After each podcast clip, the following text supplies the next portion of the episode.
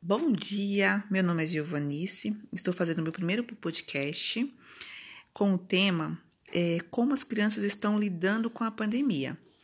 A minha entrevistada de hoje é a Letícia Ágil, ela tem 10 anos e ela está no quinto ano, estuda em uma escola estadual e eu gostaria de entender como que está a cabecinha das crianças nesse momento, né?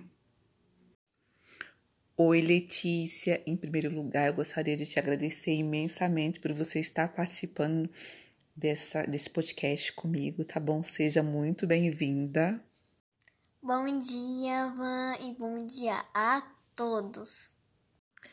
Letícia, nós sabemos que depois da pandemia as escolas tiveram que se reinventar, os pais tiveram que ensinar os alunos, né?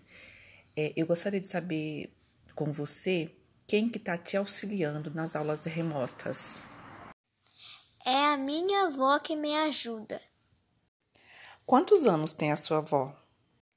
A minha avó tem 76 anos. Que legal, que privilégio ter a sua avó como auxiliadora nesse momento.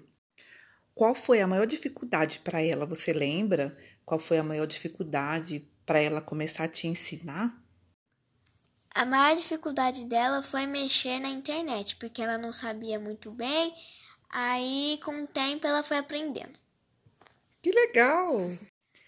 Letícia, como que os professores enviam as lições, as atividades para você? A gente tem aula todo dia pelo centro de mídias. A gente tem aula de segunda a sexta. E a professora aqui é um grupo no WhatsApp. Ela manda as atividades pelo grupo do WhatsApp. Letícia, e você gosta das aulas remotas? Eu não gosto das aulas online porque não tem o professor do lado explicando.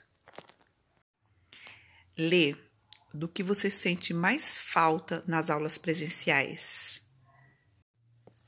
Eu sinto mais, é, eu sinto mais falta na aula online, porque na aula, nas aulas presenciais a gente conseguia brincar com os amigos e online não dá mais. Letícia, que bom ter você aqui hoje e que bom ouvir, poder ouvir a voz das crianças, né? Porque nesse momento triste que estamos vivendo, e que afeta as crianças também, né? Porque é como a, a Letícia relatou, é, para ela é difícil não poder ter os amiguinhos para brincar, não só isso, né?